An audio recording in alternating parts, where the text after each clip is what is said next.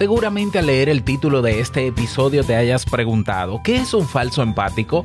Y sin apenas iniciar te lo defino. Un falso empático es aquella persona que te hace creer que se pone en tu lugar y te comprende, pero en la realidad lo hacen con el objetivo de manipularte. Y aunque parezca extraño, este tipo de personas existen y están muy cerca de nosotros. Por eso hoy vamos a describirlas y aprender a lidiar con ellas. ¿Te quedas? Venga pues, salud. Si lo sueñas,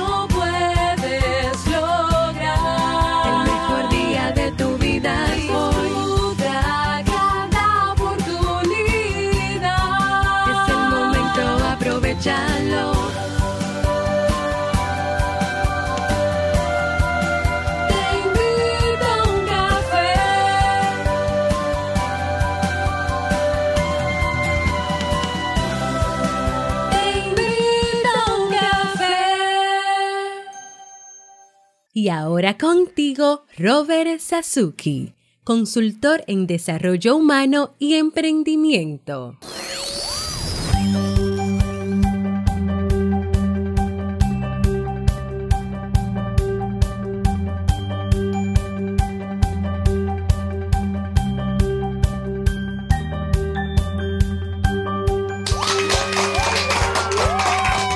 Hola, ¿qué tal con esa energía positiva, esos aplausos? Y aquí tu bebida favorita. Espero que la disfrutes.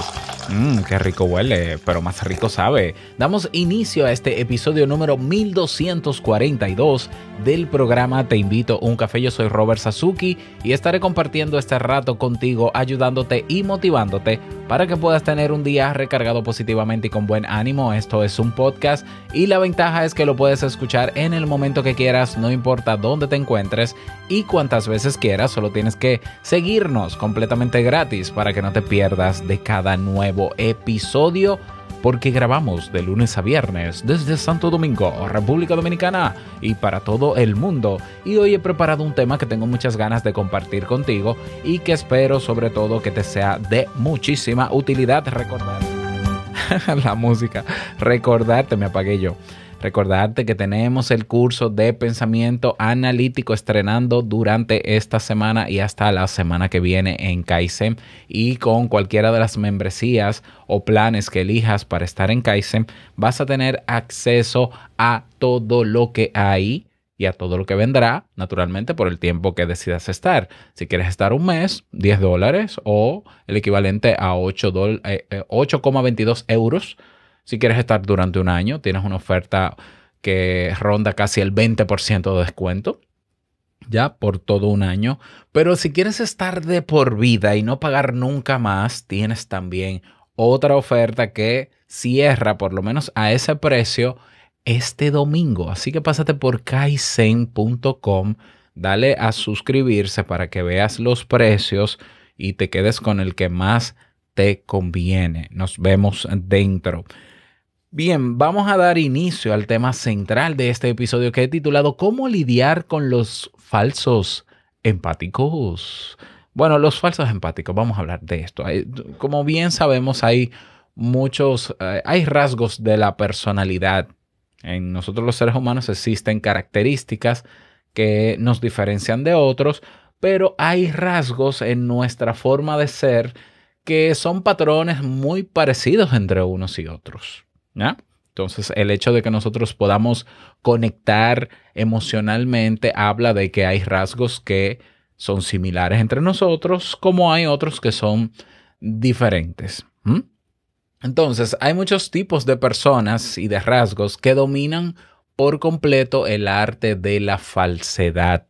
¿Ya? Seguro has escuchado hablar de los psicópatas, de los sociópatas, por ejemplo, de los narcisistas.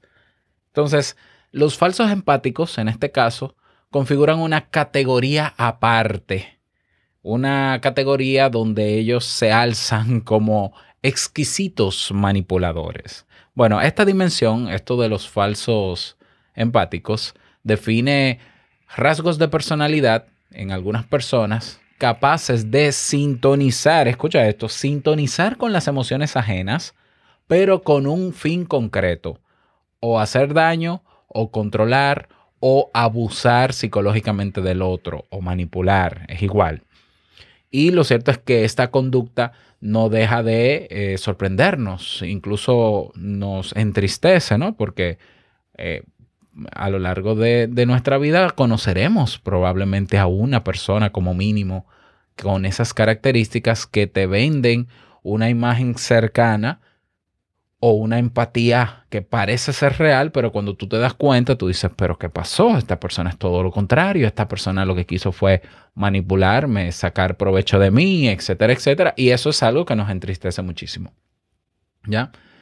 Cuando hablamos de la empatía, nos viene a la mente una característica, una capacidad maravillosa entre los seres humanos, una competencia que actúa como, como un pegamento social. La empatía es la capacidad de ponernos, bueno, es que lo básico, uno dice básicamente, bueno, ponerte en el lugar del otro. Vamos a ver. La, la empatía es comprender las emociones del otro, ¿ya? El cómo se siente el otro, pero hay que, pero la empatía consiste también, no hay empatía si tú no lo expresas y lo comunicas, ¿ya? O sea, que yo diga, que, que yo vea en ti tristeza, o, o, dolor o sufrimiento o lo interprete como tal, porque recuerda que hablamos de las emociones ayer, no, no es nada, no es una empatía completa hasta que yo no te lo dejo saber. O sea, tú no sabes que yo estoy siendo empático, empático si yo no te lo comunico y te lo expreso y te digo, mira, yo comprendo cómo te estás sintiendo, no puedo saber exactamente cómo te estás sintiendo, pero comprendo que que te sientes mal seguramente y me parece terrible. Y la empatía, en la empatía hay una conexión donde yo no me voy a sentir exactamente igual que tú, pero me voy a sentir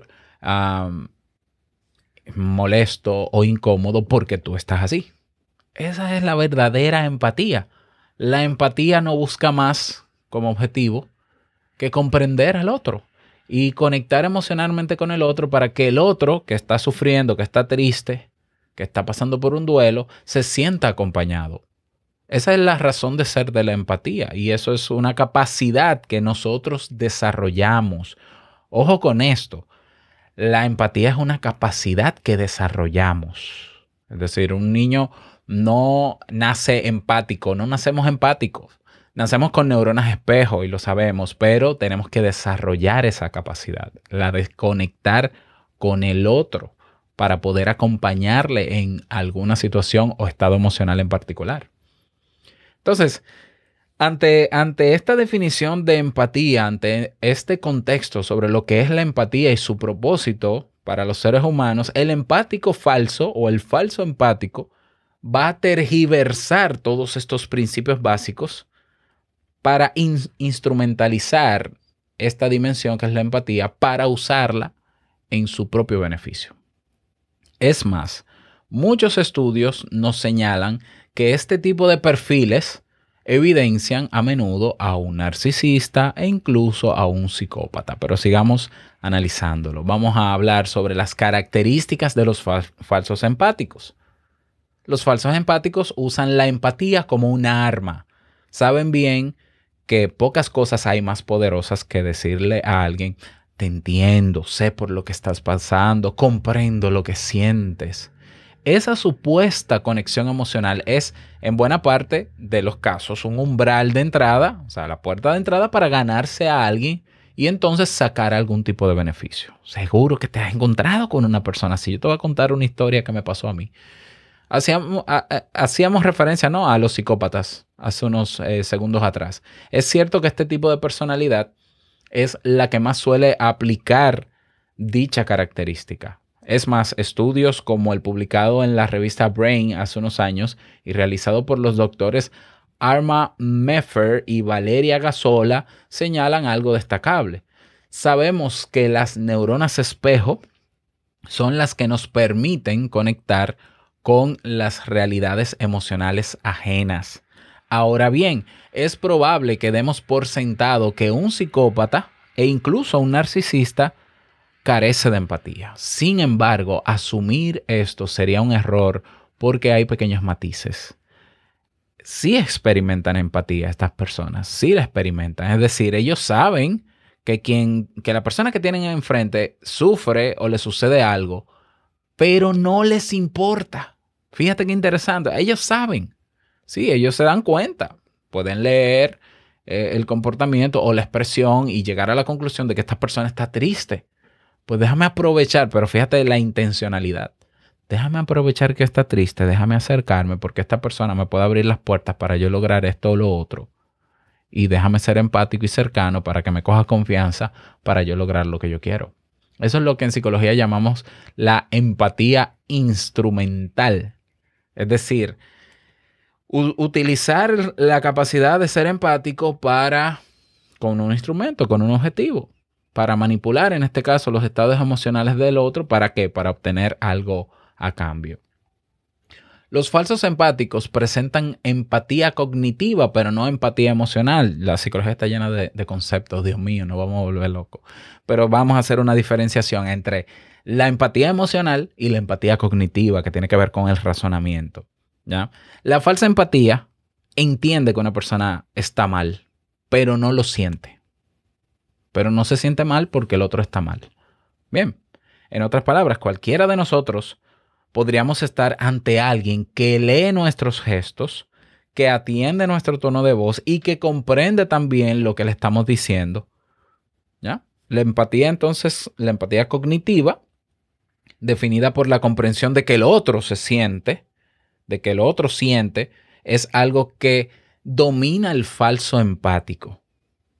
¿Me doy a entender?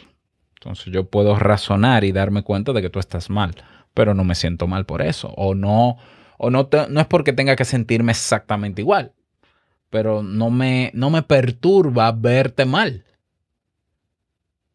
Entonces, em, la empatía emocional es la que, de la que siempre hablamos, es conectar emocionalmente con el otro. Y de esta empatía es la que carecen estos falsos empáticos. ¿Mm? Otra característica de los falsos empáticos es que solo ven tus emociones negativas. La persona narcisista, egoísta o incluso con un perfil psicopático nos va a preferir siempre vulnerables. Le interesa más que nos sintamos solos, decepcionados, frustrados, dolidos o incluso enfadados. Estas emociones son formas fabulosas con las que conectar con alguien para influenciarlo o manipularlo con expresiones como sé cómo te sientes, solo yo puedo entenderte de verdad, así que no dudes en confiar solo en mí y contarme lo que te ocurre. Llámame, yo estaré aquí para ti. Claro, y como la persona está vulnerable, esa persona se abre a la experiencia, conecta con el falso empático y poco a poco probablemente se deje llevar por su trama. Otra característica de los falsos empáticos es que muchas veces son ellos los que dicen cómo te sientes y lo que te pasa. Ah, Y ahí tú te das cuenta cuando hay, tú te das cuenta cuando estás frente a un falso empático, cuando él te le pone nombre a la emoción que tú tienes sin haberte preguntado. De esto hablamos ayer, justo. O sea, no, no, no, es que yo comprendo que te sientas triste y tú por dentro, pero yo no estoy triste. Yo tengo, tal vez tengo la cara de triste, pero esta es la cara con la que nací. O sea, lo sé. Pero yo no estoy triste. Esta persona está interpretando mis emociones, entendiendo que así conectaría emocionalmente conmigo, pero no me siento así. ¿Ya? Entonces, ellos son estrategas en la, manipulación psicológica porque se valen de esa engañosa conexión para lograr algo. ¿Ya? Entonces, un ejemplo puede ser esto. Una persona que te dice, a ti lo que te pasa es que ya no quieres a tu pareja. Por eso eres tan desgraciado y estás tan decepcionado con todos y con todo. Solo yo te entiendo, confía en mí. Cuando eso es una burrada o puede ser una estupidez. Yo he tenido personas que, que ante un problema que yo he ventilado, porque yo no tengo ningún tipo de problema en mostrarme vulnerable ante las personas que yo conozco, a mí pss, me da igual. Y yo he tenido comentarios de personas que dicen, ay, tú tienes que superar no sé qué, tú tienes un, un conflicto no resuelto. Y tú me conoces, ¿verdad? Y tú sabes que yo no me voy a quedar callado. Y yo se la devuelvo, pero es, ay, tú te das cuenta de que, óyeme, ¿qué, qué, qué empatía es esta? Tú quieres ser comprensivo conmigo, pero tú quieres hacer un dibujo de mi vida sin conocerme. ¿Cómo? Es imposible. ¿Ya? ¿Qué busca una persona con falsa empatía? Los falsos empáticos evidencian un rasgo que en muchos casos define a la tríada oscura. De esto hablamos alguna vez. Yo, yo, yo lo voy a buscar y te lo voy a dejar en las notas del episodio. Es decir, son personas que integran tres rasgos más o menos significativos, como es el maquiavelismo, el narcisismo y la psicopatía. Estas tres dimensiones tienen una serie de componentes comunes, como es la frialdad emocional y esa empatía instrumental o distorsionada de la que hemos hablado. Por tanto, en muchos casos, lo que se busca es manipular para dominar, tener bajo control a alguien u obtener de esa persona algo concreto. Ahora bien, no podemos concluir que en el 100% de los casos o de los individuos que son falsos empáticos están dentro del espectro de la tríada oscura. A veces estamos ante alguien que simplemente ha dejado, ha dejado de conectar emocionalmente con nosotros y nos hace creer que nos comprende cuando en realidad no le importa si somos felices o no. Le importa a él por narcisista, naturalmente. Entonces, esto puede darse cuando una relación de pareja, por ejemplo, ya está rota y uno de sus integrantes camufla sus sentimientos haciéndonos ver que aún conecta con nosotros. También hay amigos que son falsos empáticos. Sí, es triste. Por eso decía al inicio que tú seguro tienes alguien cerca así.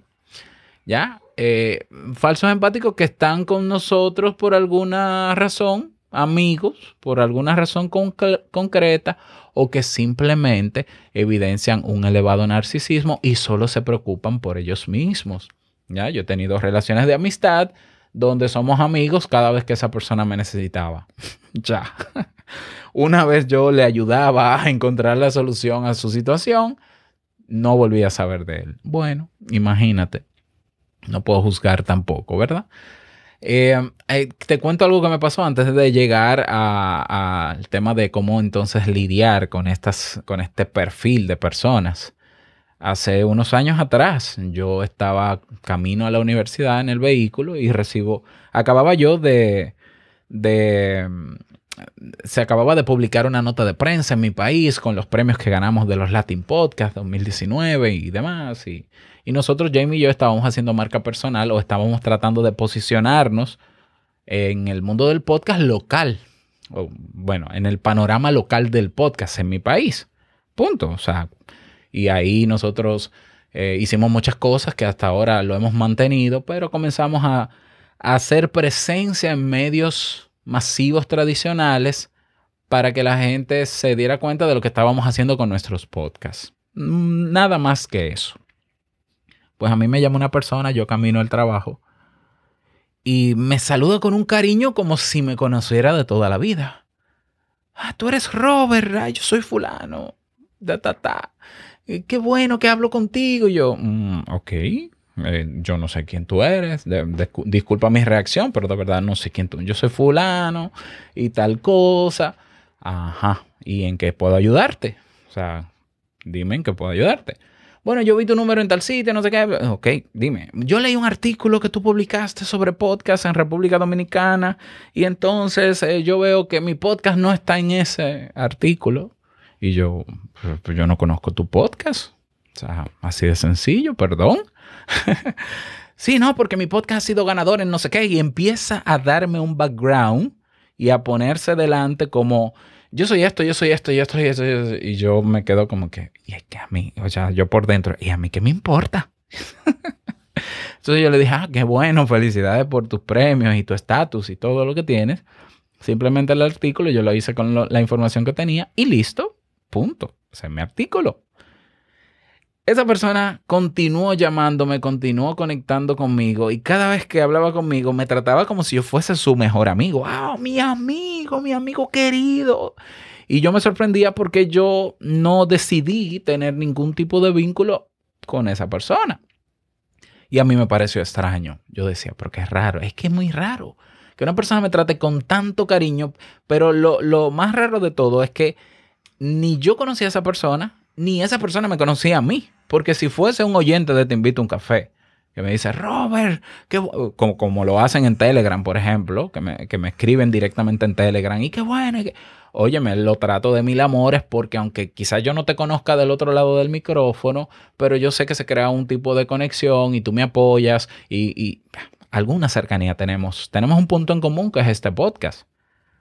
Bueno, y a mí eh, inmediatamente me pareció sospechoso que esa persona quisiera hacer cosas conmigo, que quiero hacer talleres contigo, que yo voy a hacer un taller y quiero que tú estés, te voy a invitar a un programa que yo tengo y no sé qué. Y...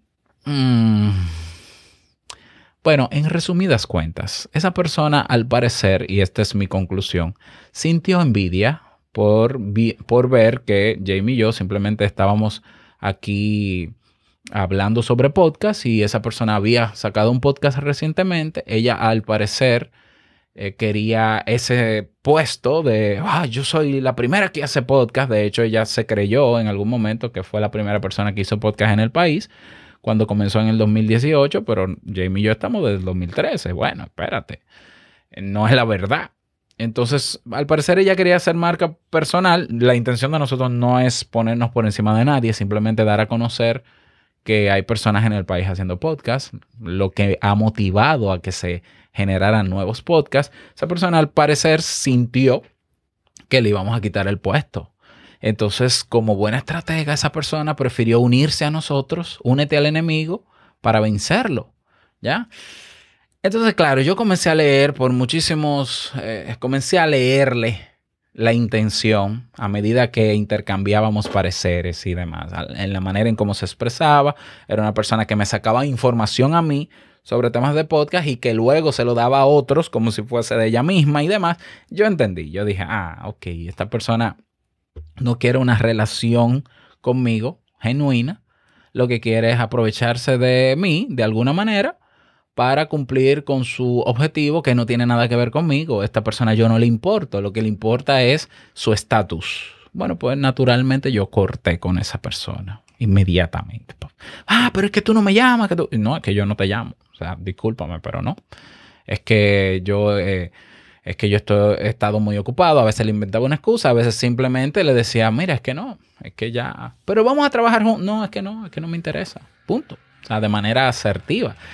Entonces, ¿qué hacemos con este tipo de personas que se van a acercar en algún momento a nuestra vida o que ya están cerca de nosotros? Y este, esto es un, un perfil perjudicial porque al final si tú caes en, en- darle permiso para que a través de su empatía instrumental se aproveche de ti, llega un momento que cuando tú quieras cerrarle las puertas, se te va a hacer difícil porque ya hay una relación construida basada en un permiso que tú le diste. Entonces, pero como quiera, la, la mejor solución es cerrar las puertas y salir de ese tipo de relaciones, definitivamente. O sea, y tú te das cuenta, repito, cuando una persona se acerca a ti o está contigo, siendo, que aún siendo empático, tú te das cuenta de que su comportamiento fuera de la comunicación contigo es totalmente contraria a lo que expresa frente a ti. O sea, no tenemos que ser magos. Aquí en mi país hablamos de, ah, te clavan el cuchillo por la espalda. Yo tengo un amigo que cuando habla contigo es, un, es muy bueno, chulería, cercano, pero cuando está, cuando está frente a otros habla mal de ti. Sí, bueno, esto es un falso empático. Y es triste porque esto pasa hasta con familiares. Yo he tenido casos donde es la mamá la que tiene ese comportamiento, con sus propios hijos y con cualquiera en la familia.